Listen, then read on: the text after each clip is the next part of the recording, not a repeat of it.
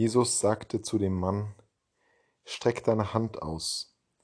Er tat es, und seine Hand war wieder gesund. Wir hören zahllose Heilungsgeschichten in, der, in den Erzählungen der Evangelisten. Was soll damit eigentlich ausgedrückt werden?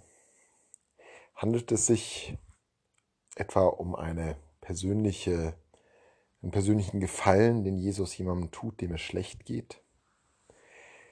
Ist das Ziel der Heilung die unmittelbare Behebung von Leid? Ja, gewiss auch. Denn das unmittelbare Leid rührt Jesus zutiefst an, wie wir etwa auch aus der Erzählung vom Tod des Lazarus wissen, wo er bitterlich weint. Natürlich hat Jesus jene Gefühle, die auch wir empfinden, wenn wir einen Menschen sehen, dem es schlecht geht. Ja, er hat diese Gefühle noch viel mehr als wir, weil in ihm die ewige Liebe wohnt, weil er das Abbild des Vaters derjenige ist, der ganz und gar Liebe ist. Aber es geht noch um mehr als um das unmittelbare Verändern der Situation für jemanden, der leidet.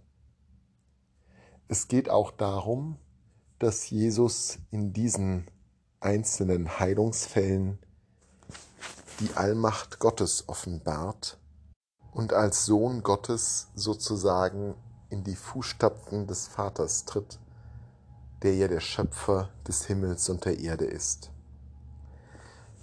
So wie Gott an jedem einzelnen Schöpfungstag spricht, es ist gut und am Ende sogar feststellt, es ist sehr gut, so ist auch der Wille des Sohnes, dass diese Welt gut, ja sehr gut sei.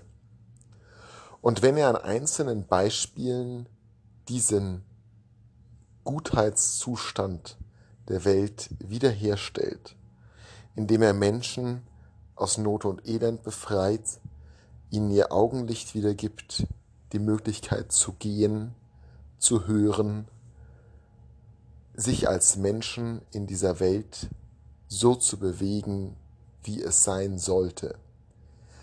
Indem Jesus dies tut,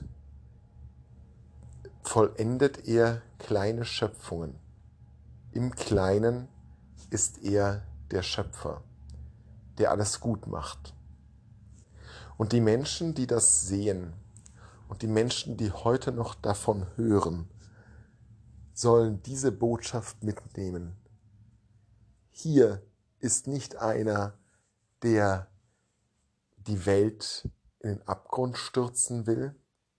Hier ist nicht einer, der das Leid in eine besondere Position setzen würde, wie man häufig denken kann, wenn man überlegt, welches Leid Gott zulässt aber ganz besonders auch überlegt, welche Forderungen über die Jahrtausende im Namen von Religion erhoben wurden. Das, was Gott am Herzen liegt und was sein Sohn zu tun gekommen ist, ist das Leid aufzuheben und die Schöpfung in ihren ursprünglichen Zustand zurückzuversetzen. Das sehr gut. Gott will, kein Leid. Gott will nicht die Qual des Lebens, sondern Gott will, dass wir ganz sind und heil und glücklich. Im Kleinen hat er das an einzelnen Personen, die zu seiner Zeit in Israel lebten, vollzogen. Wir dürfen darauf hoffen, dass dieses Heilswirken einst die ganze Schöpfung umfangen wird und auch uns von unseren Gebrechen und Schwächen erlösen wird, wenn wir es nur zulassen und wollen.